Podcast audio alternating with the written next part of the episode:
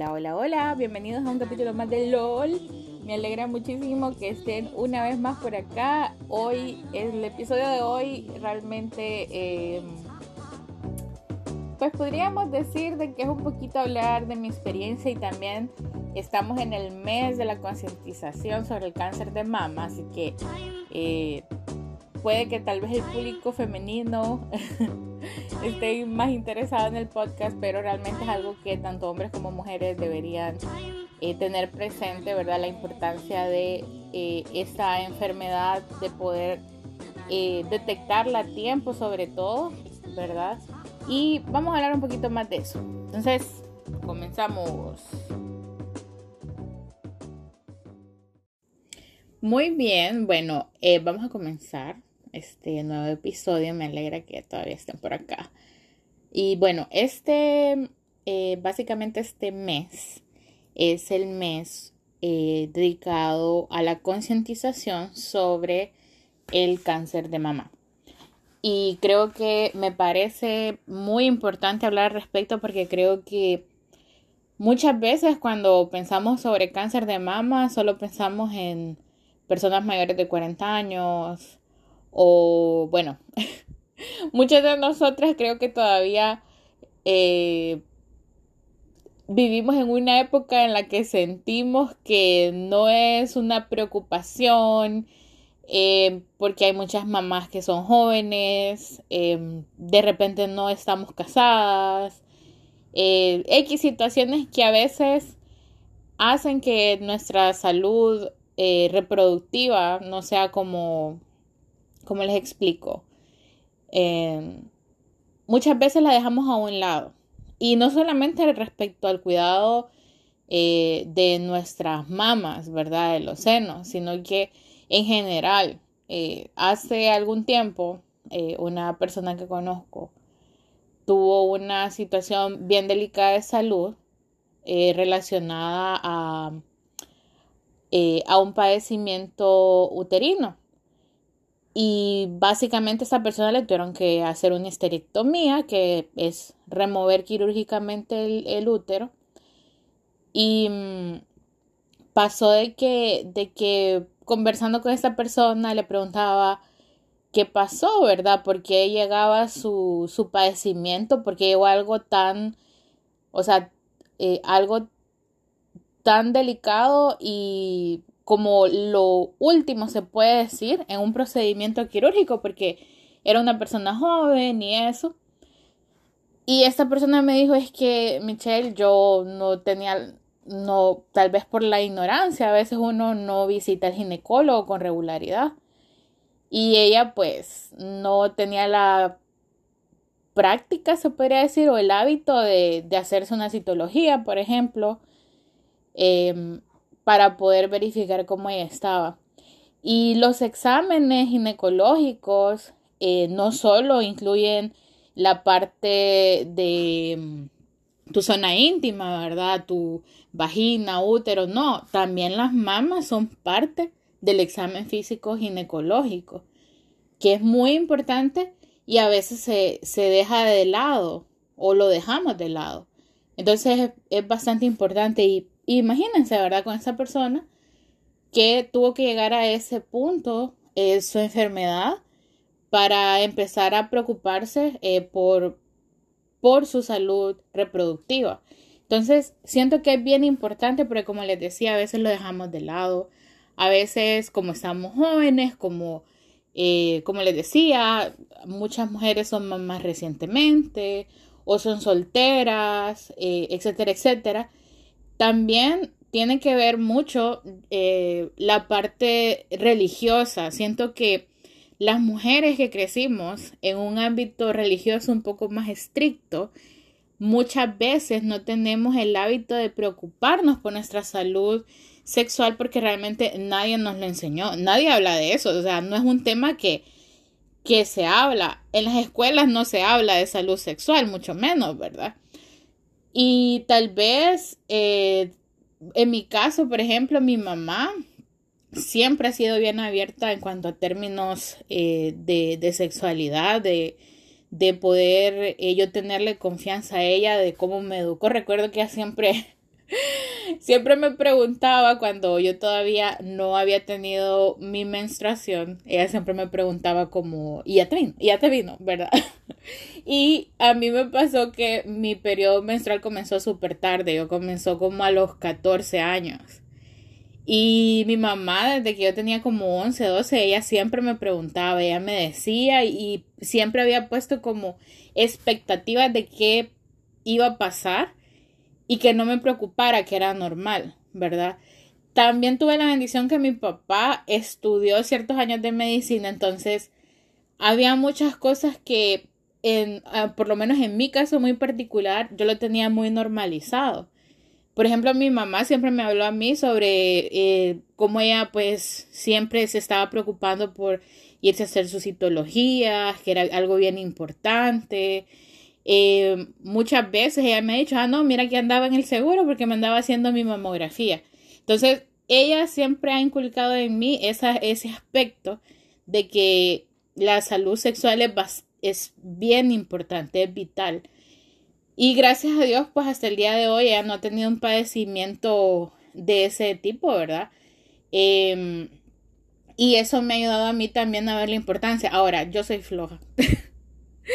y muchas veces, eh, la verdad que no, no he tenido experiencia como tan habitual a visitar un ginecólogo, pero sí, eh, cuando he necesitado ah, algún tipo de atención médica, sí soy una persona que procura buscar la atención médica, ¿verdad? Entonces es bien importante eso. Y bueno, ¿por qué también quería hablar sobre el cáncer de mama? Porque yo personalmente tuve una experiencia eh, bastante abrumadora, se podría decir. Eh, hace dos años, más o menos, no, a ver. Bueno, se podría decir que hace un año eh, o, o dos, no sabría cómo explicarlo, porque bueno, voy a contarles un poquito de mi experiencia y qué fue lo que pasó. Hace, eh, bueno, sí, hace un año, año y medio, 2019 para ser exactos, Em, yo llegué un día de la universidad. Eh, yo generalmente estudiaba, bueno, mi horario en la universidad por la carrera que estudio a veces de mañana a noche, sí. Pero ese, en ese tiempo yo estaba en la noche, entonces cuando yo llegaba de la universidad yo siempre tenía la, bueno, tengo la costumbre de, de bañarme. Obviamente, porque uno pues pasa todo el día afuera, el sudor y bueno, X. Entonces, em, siempre yo llegaba a la casa, pero entre más, más dormida que despierta, me bañaba y todo, ¿verdad? Pero hubo un día que cuando yo me quito el uniforme de la universidad, yo siento como, no sé si a ustedes les ha pasado como cuando ustedes tienen un esparadrapo o algo que ha quedado como pegajoso, entonces sienten que como que eso jala, ¿verdad? Entonces cuando yo me quito eh, mi ropa, yo siento como que, como que tenía algo pegado. Y se me hizo bien raro. Pues me quité el uniforme, pero no, no le tuve mucha atención. Y en ese momento pues me bañé y todo. Y había dejado mi ropa sobre la cama. Cuando me pongo a revisar, mi ropa interior veo que había como una marquita, una marquita así como cafecita. Y me llamó la atención. Pues dije yo, qué raro, dije, ¿será que me cayó comida? Porque eh, yo tengo un busto grande, entonces es una maldición y una bendición. A veces me cae comida, gente. Es como una amiga de la universidad me decía que era como un vortex, todo aparecía ahí y desaparecía. Entonces, eh, recuerdo que dije yo, ah, ¿será que me cayó comida? no me di cuenta. Bueno, pasó. Sucede de que pasaron dos días y me volvió a pasar lo mismo. Y yo me quedé bien extrañada y dije yo, bueno, ¿qué está pasando? Pues me puse a revisar mi ropa, mi ropa con la que yo dormía, y empecé a notar que tenía unas manchitas eh, pequeñas, o sea, como gotas, em, en varias de mis camisas y siempre en el mismo lado, que era en el seno izquierdo. Pues me asusté. Me asusté porque obviamente yo estudio medicina. Entonces, lo primero que viene a la mente es secreciones a nivel mamario. Yo soy una persona soltera, no tengo hijos, obviamente no es algo normal que esté teniendo una secreción, mucho menos una secreción que tenga coloración. Entonces me asusté, me asusté. Recuerdo que esa, ese día no le dije nada a mi mamá, no le dije nada a nadie. Y solo me acosté llorando. Me acosté llorando y dije yo me voy a morir a saber qué tengo. Y bueno, Traté de mantener la calma al día siguiente. Me acuerdo que bien determinada dije, no, le voy a pedir una cita al médico porque eh, cuento con la bendición de que en mi trabajo pues hay una clínica y mm, pues podía tener la oportunidad de tener atención inmediata. Pues mm, pedí la cita médica, ya me atendieron. Em, bueno, miento, antes de que eso pasara, eh, yo había ido porque no recuerdo por qué exactamente. Creo que era porque era un día libre. Miren, no recuerdo exactamente porque ya, o sea, casi dos años. no recuerdo por qué yo visité un centro de asistencia médica privada. Porque dije, eh, mejor ir a un lugar privado, ¿verdad? Porque a veces uno desconfía mucho del sistema de salud pública, ¿verdad? En nuestro país, pero, pero dije, bueno, para, y también para que me atendieran más rápido. Creo que esa fue la razón por la que yo decidí ir a este, este lugar de salud que, voy a decir su nombre, porque la verdad que me dieron pésimo servicio, que es por salud. fue un, fue la experiencia más horrible que haya tenido fue cuando yo fui en esa ocasión. Bueno, les voy a contar qué pasó. Pues ya yo estaba con mi mente, o sea, yo tengo ansiedad, yo se los he dicho varias veces, ¿verdad? Eh, entonces, para mí, como cuando pasan situaciones así que están fuera de mi control, uh, yo sobrepienso las cosas, ¿verdad? Y empiezo a pensar en todos los escenarios malos, buenos, etcétera, que podrían haberme sucedido. Y yo estaba con esa ansiedad mil, Pues ya pedí la cita, estuve ahí esperando. Pues me atiende, vamos a decirle la doctora juguete. No me gusta menospreciar a la gente joven eh, o sin experiencia, porque la verdad que he conocido médicos muy jóvenes y la verdad que muy, muy, muy maduros en su carrera y muy preparados y, se les nota pues esa, eh, esa, ¿cómo les digo? Esa vocación. Pero la doctora juguete que me atendió, no, ¿verdad? Ella llegó y así como que, hola, ¿qué le puedo ayudar? Y yo así como que asustada, o sea, mi cara obviamente reflejaba que yo estaba pasando por una situación bien difícil. Y creo que, hablando ya de la parte de salud, ¿verdad? Creo que como médicos, y me incluye ahí porque yo voy en ese saco, se nos enseña de que el diagnóstico médico comienza desde el momento en que el paciente empieza a cruzar la puerta o, entra a la sala o lo que sea, porque desde ese momento nosotros vemos su, su cara, su aspecto, su posición, y desde ahí nosotros em, debemos empezar a detectar qué está pasando, ¿verdad? Que, puede ser algo, pues, complicado o lo que sea. Pues yo estaba con mi cara así de, de muerte, ¿verdad? Y ella me empieza a preguntar, ay, ¿qué hago por usted? Ya se siente en una sillita detrás de una computadora. Eh, y ya le comienzo a explicar, mire, le digo, eh, estoy teniendo esta situación, mi ropa me está apareciendo con unas marcas, le digo, y, ah, ya recuerdo también por qué decidí ir.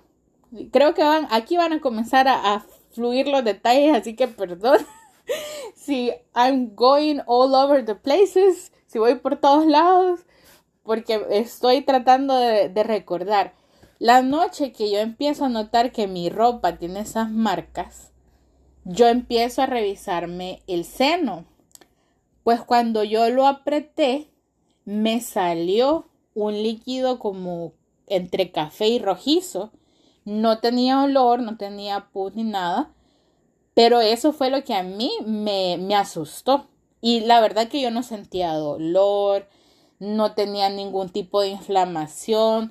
Eh, yo me había tocado y, y, no sentía ningún bulto.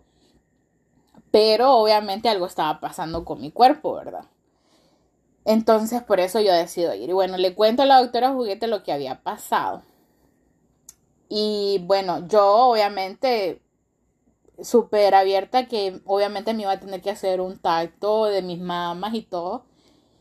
Pues ya me fui con una camisa adecuada y todo. Entonces ella vino y me dijo, eh, bueno, le voy a revisar. Bueno, miren, el examen correcto, es solo para que ustedes sepan, ¿verdad? También, e-, ese es el propósito de todo este episodio, poder educarlos y que aprendan de mis errores. Porque esta chica viene y me dice que me descubra el seno que estaba afectado, ¿verdad? Entonces, bueno, yo solo me quito esa, esta parte. Y yo no tenía, en ese momento, les estoy hablando de dos años atrás, yo no tenía mucho conocimiento de cosas de examen físico que ahora sí tengo. Eh, un, dos años después, ¿verdad? Porque estaba como en tercer año de carrera tercero o segundo. Ah, bueno, no, me acuerdo. Entonces, eh, vengo y le digo yo a la chica, bueno, me voy a descubrir, ¿verdad? Yo sí, me dice.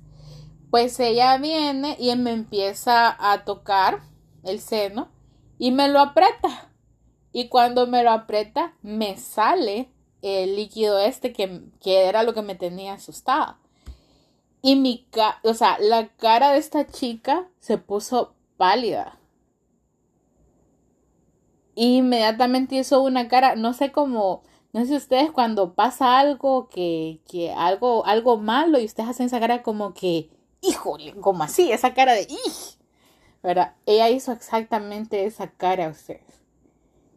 Miren, y cuando ella lo hizo, obviamente yo estaba horrorizada, yo, yo estaba con mi mente de me voy a morir, ¿verdad? Porque es lo que uno piensa lastimosamente, ¿verdad? Cuando tiene un, eh, una sospecha de algún diagnóstico de algo que pueda estar grave. O sea, bueno, al menos yo eso era lo que pensaba. Y yo así como que solo me puse a pensar en mi mamá, cómo le voy a decir, y si me pasa algo, mi mamá, y yo solo pensaba en ella y pensaba también en mis hermanos. Y bueno, todavía, todavía me afecta. Así que perdón si por un ratito se me corta la voz. Pero sí, o sea, yo estaba con aquel miedo y ver la cara de una persona que se supone que era la persona profesional en el cuarto que me tenía que hacer sentir seguridad, que me tenía que hacer sentir que no, no, eh, no estaba algo tan grave o darme por lo menos una palabra de que no se preocupe, vamos a averiguar. No lo hizo, sino que se horrorizó, se hizo para atrás. Y lo que más que todavía me acuerdo, y ay, doctora juguete, cómo la detesto y ojalá nunca más me la vuelva a encontrar en la vida. Gracias a Dios ni me acuerdo de su cara, solo me acuerdo de que, me acuerdo que era una persona joven, pero no en detalle en su cara. Recuerdo que eh, lo primero que me pregunta es, ¿hay historial de cáncer de mama en su familia? Y yo así como que, silencio total. Y me puse a llorar, o sea, yo me quebré en, en esa mesa de, de examinación cuando ella me hace esa pregunta. Y me dice, no, pero ya, ya vamos a ver, mire, le voy a mandar a hacer un ultrasonido, que no sé qué, yo así como que yo me quería morir. Recuerdo que em, me hice el ultrasonido, ¿verdad? Eh, e, el ultrasonido de, de mama. Eh, y bueno, quiero agradecerle a un muy buen amigo, que él sabe quién es y tal vez me escucha, que fue quien me estuvo acompañando ahí, en esos momentos que yo no sabía ni qué hacer. Él no sabía qué decirme, pero él estaba ahí, así que eso le agradezco de por vida porque por lo menos estaba ahí. y fue la única persona que tuve el coraje de decirle porque no quería estar sola en ese momento y pensar si encontraban algo en el ultrasonido. Entonces, esa persona me acompañó, estuvo ahí tratando de sacarme plática de cualquier otra cosa, menos de lo que sabía que él, él que estaba pasando. Pero bueno, pasó, ya me hice el ultrasonido y la persona, bueno, la otra doctora juguete que me, que me atendió, me hizo el ultrasonido, pero solo me lo hizo en la mama donde estaba teniendo la secreción. Entonces, eh, yo pues me dijo, mire, yo no veo nada aquí y ya sé. Pues yo no tenía mucha confianza en volver con la doctora por obvias razones.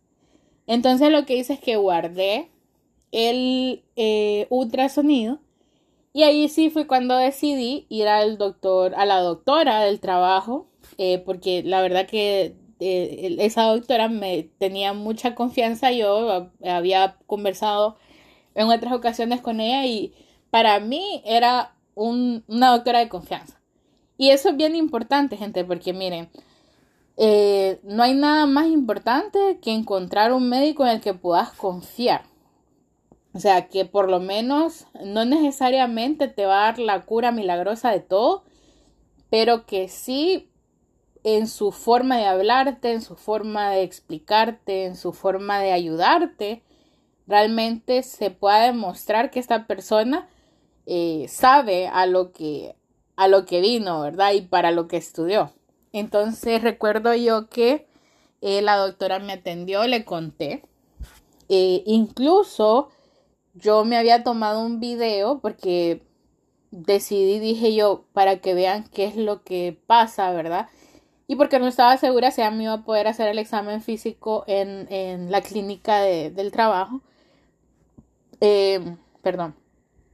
Le, le expliqué y le enseñé el video, entonces ella me comenzó a hacer el examen.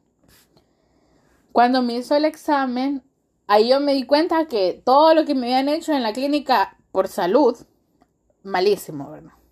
Para empezar, ella me explicó, mire, cuando a usted le hagan un examen de mama, tienen que verificar ambas mamas, no solo la que está afectada, sino que ambas. ¿Por qué?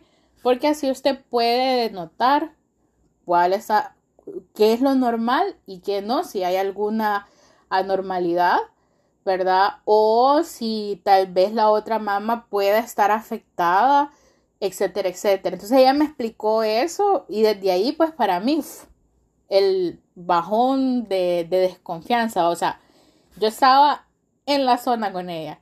Entonces ella me empezó a hacer un tacto, ella me dijo, mire, yo a nivel de, de la mama no siento nada. Y no se preocupe, pueden ser varias razones, puede ser alguna infección en el conducto, eh, puede ser, o sea, ella me dijo cualquier cantidad de diagnósticos y lo último que me dijo fue, habría que descartar nada más que no vaya a ser algo relacionado a algún tumor o algo, me dijo, que eh, es importante pues, detectarlo a tiempo.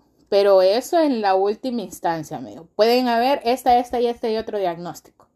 Entonces, obviamente, sabiendo que podían haber otras razones, mi mente, llena de ansiedad, por lo menos tuvo cierto respiro. Luego ella me explicó porque me preguntó sobre cómo me habían hecho este ultrasonido radiológico. Y ya le expliqué yo y me dijo, ok, mire, para empezar, esto está escueto. Escueto es como algo que está simple, algo que no tiene información suficiente. Y así estaba realmente el ultrasonido. Y todavía lo tengo y lo estoy viendo. y, y, ella me indicó, mire, aquí no se logra visualizar bien, me dice, entonces necesito que se lo repita. Pues ella me remitió al Seguro Social Y la verdad yo tuve una excelente, bueno, yo sé que hay muchas personas que han tenido muy mala experiencia, pero yo tuve una excelente experiencia en el seguro con el radiólogo que me atendió. Eh, igual, él me hizo el examen en ambas mamas.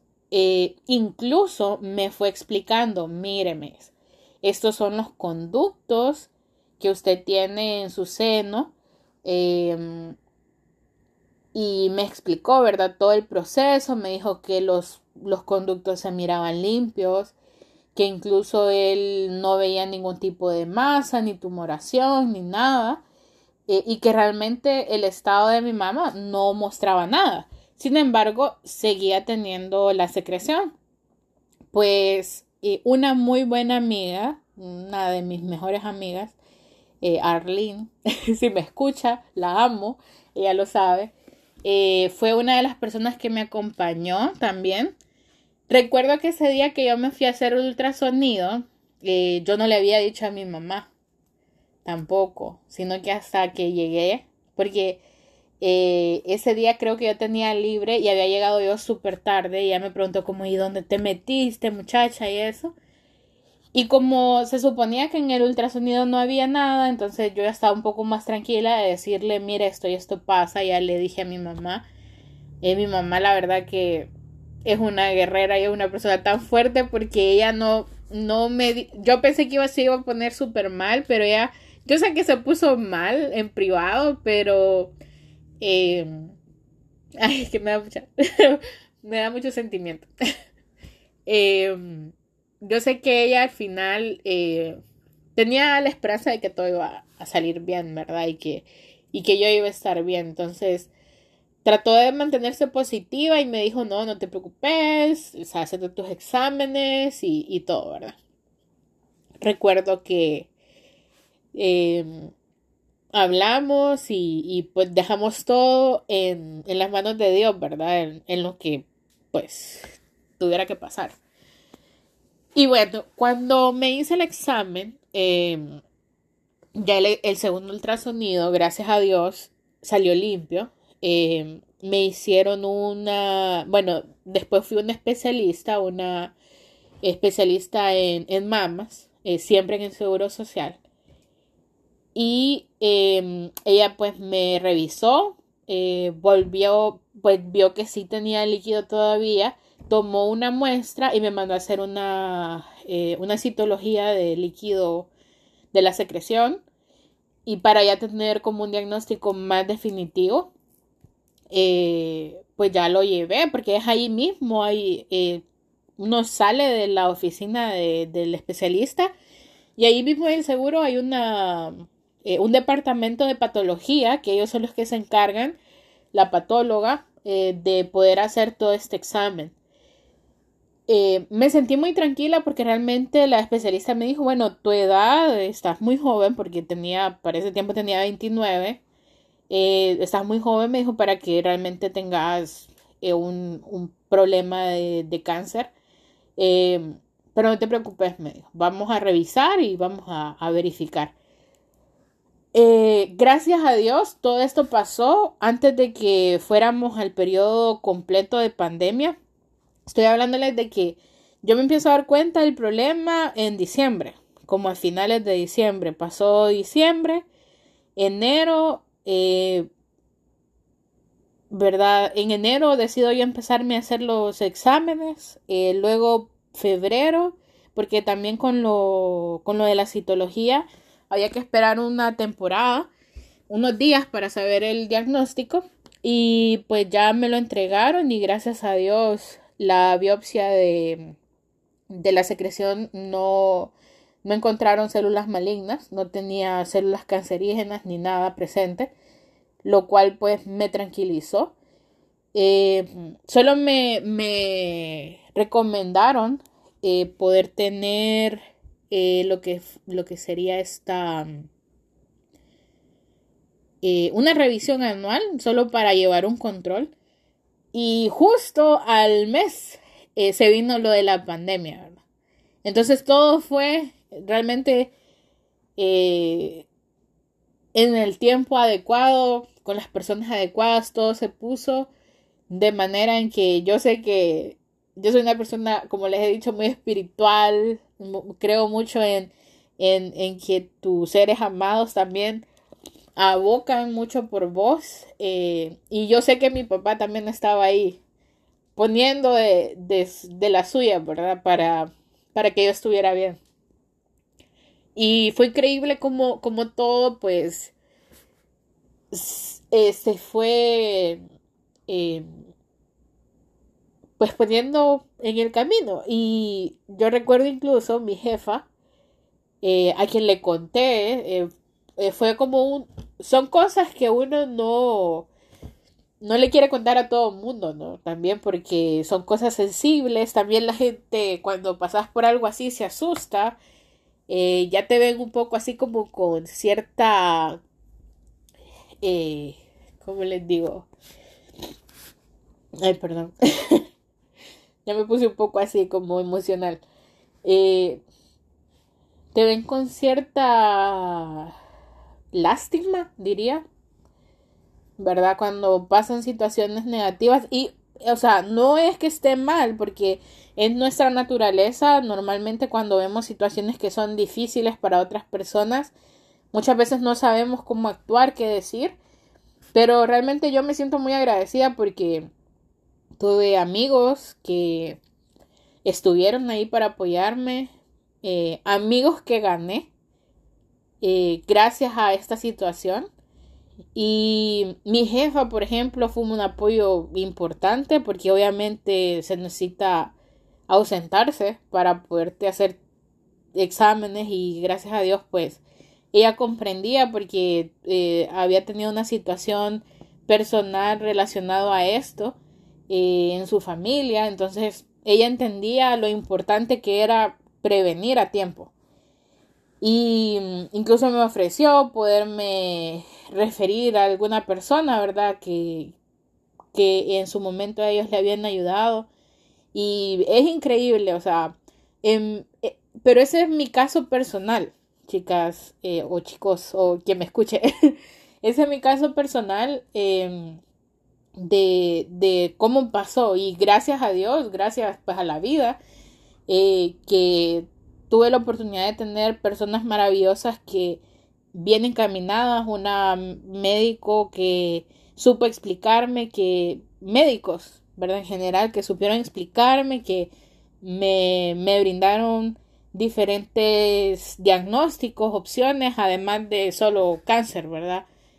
Y especialmente porque lo que más te mata, lo que más te mata es la parte psicológica, o sea, el estar pensando de que puedes tener algo que puede ser grave, que te puede quitar tu vida, que te puede quitar todo, que puede afectar no solamente tu vida, sino la vida de los que te rodean, eso te mata. Entonces, yo fui afortunada en que al final el diagnóstico o la conclusión fue que ah, podría haber sido algo hormonal en mi cuerpo, gracias a Dios, no he tenido, desde hace un año, no he tenido ya, pasó como uno o dos meses que, que seguí teniendo como la secreción, un, mes creo que fue. Uno, bueno, no recuerdo con exactitud, pero paró.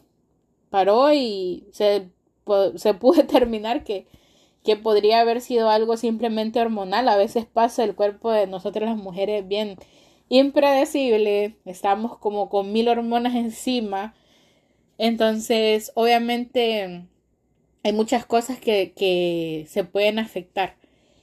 Y gracias a Dios pues no pasó a más. Em, sin embargo pues siempre estoy en revisión, eh, siempre estoy pendiente cuando yo siento cualquier tipo de incomodidad, trato pues de buscar asistencia médica. Y mm, esta próxima semana pues tengo mi cita para hacerme un ultrasonido.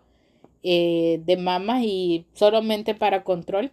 Y son cosas que, que son importantes, por eso también quise hacer este episodio hablando de esto, hablando de mi experiencia, que no es la misma. Yo me puse a pensar, pucha, si esto es mi caso, eh, que tal vez yo tengo la bendición de poder contar con, eh, con la habilidad de decir, me voy a ir a un hospital privado o me voy a ir aquí a otras personas que no tienen ningún tipo de opción, que no tienen cobertura de seguro, ni, ni seguro social, ni ningún tipo de seguro, que de repente no tienen el acceso a, a siquiera poder ver un médico en general, pues, o sea, eh, o tomar un taxi o tener eh, el dinero para poder cuidar su propia salud.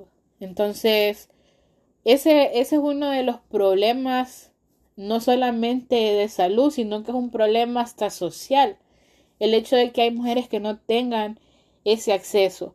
Actualmente hay, por lo menos aquí en San Pedro Sula, hay algunas organizaciones eh, gubernamentales y no que están tratando de promover eh, esa, que ese derecho pues esté disponible para más mujeres aquí dentro de, del, país, ¿verdad? Eh, hay organizaciones como Ciudad Mujer que tiene diferentes programas para, para mujeres, un, creo que es un programa municipal y mm, ellos, a mí nadie me pagan, tampoco trabajo con el gobierno ni soy de la municipalidad, pero solo quiero brindar eh, información sobre opciones en las cuales puedan acudir y buscar la ayuda. Sé que no es fácil, creo que esa es la historia no solo de Honduras, sino que de muchos países en Latinoamérica. Me atrevo a decir que incluso en Estados Unidos el acceso a la salud reproductiva no es lo, lo primordial, ni siquiera para las economías, ¿verdad? Entonces, es bien importante que, que hablemos de estos temas, que también estemos al pendiente de nuestra salud, eh, no tengan miedo a visitar un ginecólogo, de visitar un médico eh, para hablar pues de algún problema que ustedes tengan. Eh, no todo en cuestiones reproductivas es igual en todas las mujeres. Hay, bueno, el otro día voy a hablar así de algo chistoso que vi, de un TikTok de una chica que ella estaba diciendo de que siempre había tenido como amenorreas y, o sea, eh, situaciones de, de problemas con su ciclo menstrual, dolores horribles, intensos, y su mamá siempre le decía como, eso es normal, Siempre ha sido nuestra familia así. Pues sucede que al, para no hacerles tan largo el cuento, en el video de TikTok que estaba ahí representando su, su story time, eh, al final había sido un problema de que la chica creo que tenía miomas o, un tumor a nivel eh, de útero o trompas, no recuerdo muy bien. Y su mamá le había dicho que eso era normal, que sintiera dolor. Entonces no siempre hay cosas que van a ser iguales o normales en todas las mujeres. Em, escuchaba también el otro caso de una chica que compartía también su historia eh, de salud sexual, donde ella pues había mantenido eh, relaciones con su novio y ah, siempre habían sido dolorosas. Y cuando ella se va a revisar, deciden ir a un ginecólogo, ella se dio cuenta que ella no tenía útero. ¿Verdad? No tenía, eh, eh, tiene una enfermedad que básicamente hace que la persona no, no tenga, no tenga útero. Entonces, no recuerdo, eh, algo así como Rotansky, creo que es síndrome de Rotansky, no recuerdo muy bien el nombre, pero la chica compartió todo su proceso y, la verdad una situación bien traumática para ella. Y hay cosas que no necesariamente... Perdón. Perdón, que se me vinieron los mocos. es que me puse muy, muy emotiva con la, contándoles mi historia. Pero es porque, eh, por eso, ¿verdad? Que yo les digo, preocupémonos por nosotras. A veces, como creo que lo he dicho otra, en otras ocasiones, y no solo las mujeres, también los hombres. A veces somos madres, padres, esposos, esposas, y muchas veces dejamos de lado al individuo como tal. No nos preocupamos por nuestra salud personal, nuestro bienestar, estar bien nosotros, ¿verdad? Y es algo que creo que no debería ser, no debe ser. Tienes que, tenemos que preocuparnos por nuestra, nuestro bienestar, tanto físico como mental, como individuos, tanto hombres como mujeres. Pero especialmente me refiero a las mujeres porque a veces en nuestro,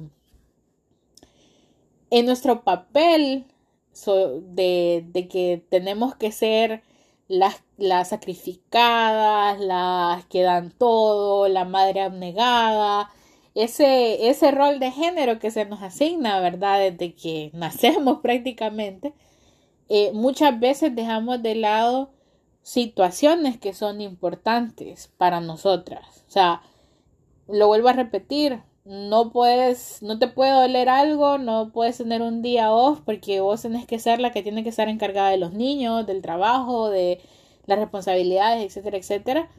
Eh, y si te sentís mal o no sos emocionalmente fuerte o, o no sos el, eh, ese pináculo de, magnimidad, ¿verdad? De que todo lo puedo, entonces sos una mala mujer o una mala esposa o una mala madre y muchas veces no es así, pero así pensamos nosotras mismas, ¿verdad? De que por tener debilidad no estamos cumpliendo con el rol que se supone que deberíamos cumplir de ser la fuerte siempre, ¿verdad? Entonces, no siempre es así, chicas, ¿verdad? Eh, necesitamos el tiempo para dedicarlo a nosotras, a nuestro bienestar, a, poder estar bien nosotras. Y les invito, eh, si ustedes son mujeres jóvenes, igualmente pueden hacerlo por lo menos una vez al año. Eh, pueden hacerse un ultrasonido de mama, que eso es otra cosa que yo aprendí. Las mamografías no se hacen a menores de 40 años. ¿Por qué? Porque el tejido de la mama está muy joven, por decirlo así. Entonces, la, el tejido no permite que en una mamografía se pueda visualizar si hay o no algún tipo de tumor presente. Entonces, pueden hacerse ultrasonidos de mama y con el ultrasonido de mama sí se puede detectar si hay algún tumor, alguna eh, algún papiloma, algo que les puede estar causando algún problema a nivel de sus senos, ¿verdad? Igualmente las citologías, eh, chicas, lamentablemente vivimos en una sociedad machista, una sociedad donde el hombre pues tiende a ser em, más sexualmente activo, aunque ustedes estén casadas, ¿verdad? Eh, cuídense. Háganse citologías por lo menos una vez cada seis meses. La citología ayuda a diagnosticar de manera preventiva eh, eh, cosas tan comunes y, tan, por ejemplo, como el papiloma, el BPH, que produce cáncer cervicoterino. En un hombre no van a ver ustedes manifestaciones de el cáncer o de los papilomas, ¿verdad? Pero en la mujer sí. Entonces es importante que se cuiden y prevengan. Hay actualmente hay mm, inyecciones, eh, inyecciones, hay vacunas, perdón, en contra del virus del papiloma humano. Entonces, eh, ahorita es algo elevada porque generalmente se la pueden poner en lugares privados con un ginecólogo, ¿verdad? Pero vale la pena. Por lo menos van a estar seguras de que al menos de ese tipo de enfermedad van a estar protegidas y que no va a avanzar a ser un cáncer. Y igualmente, como les digo, la citología es muy importante hacérsela anualmente. Nos ayuda a detectar a tiempo, chicas, ¿verdad? Eh, puede que tal vez su pareja actual o una pareja de mucho tiempo haya tenido alguna enfermedad de transmisión sexual que ustedes no se dieron cuenta y tal vez ustedes sean las que tal vez estén causando que la otra persona pueda llegar a infectarse de una enfermedad de transmisión sexual y tal vez ustedes no se dieron cuenta porque las enfermedades de transmisión sexual no siempre van a aparecer de manera inmediata, Entonces, por eso es tan importante de que se cuiden, que hagan lo posible de cuidar su salud reproductiva, así como cuidamos del coronavirus, de, muchas otras enfermedades. Estas enfermedades todavía están presentes y es muy importante que por ello nos cuidemos, ¿verdad?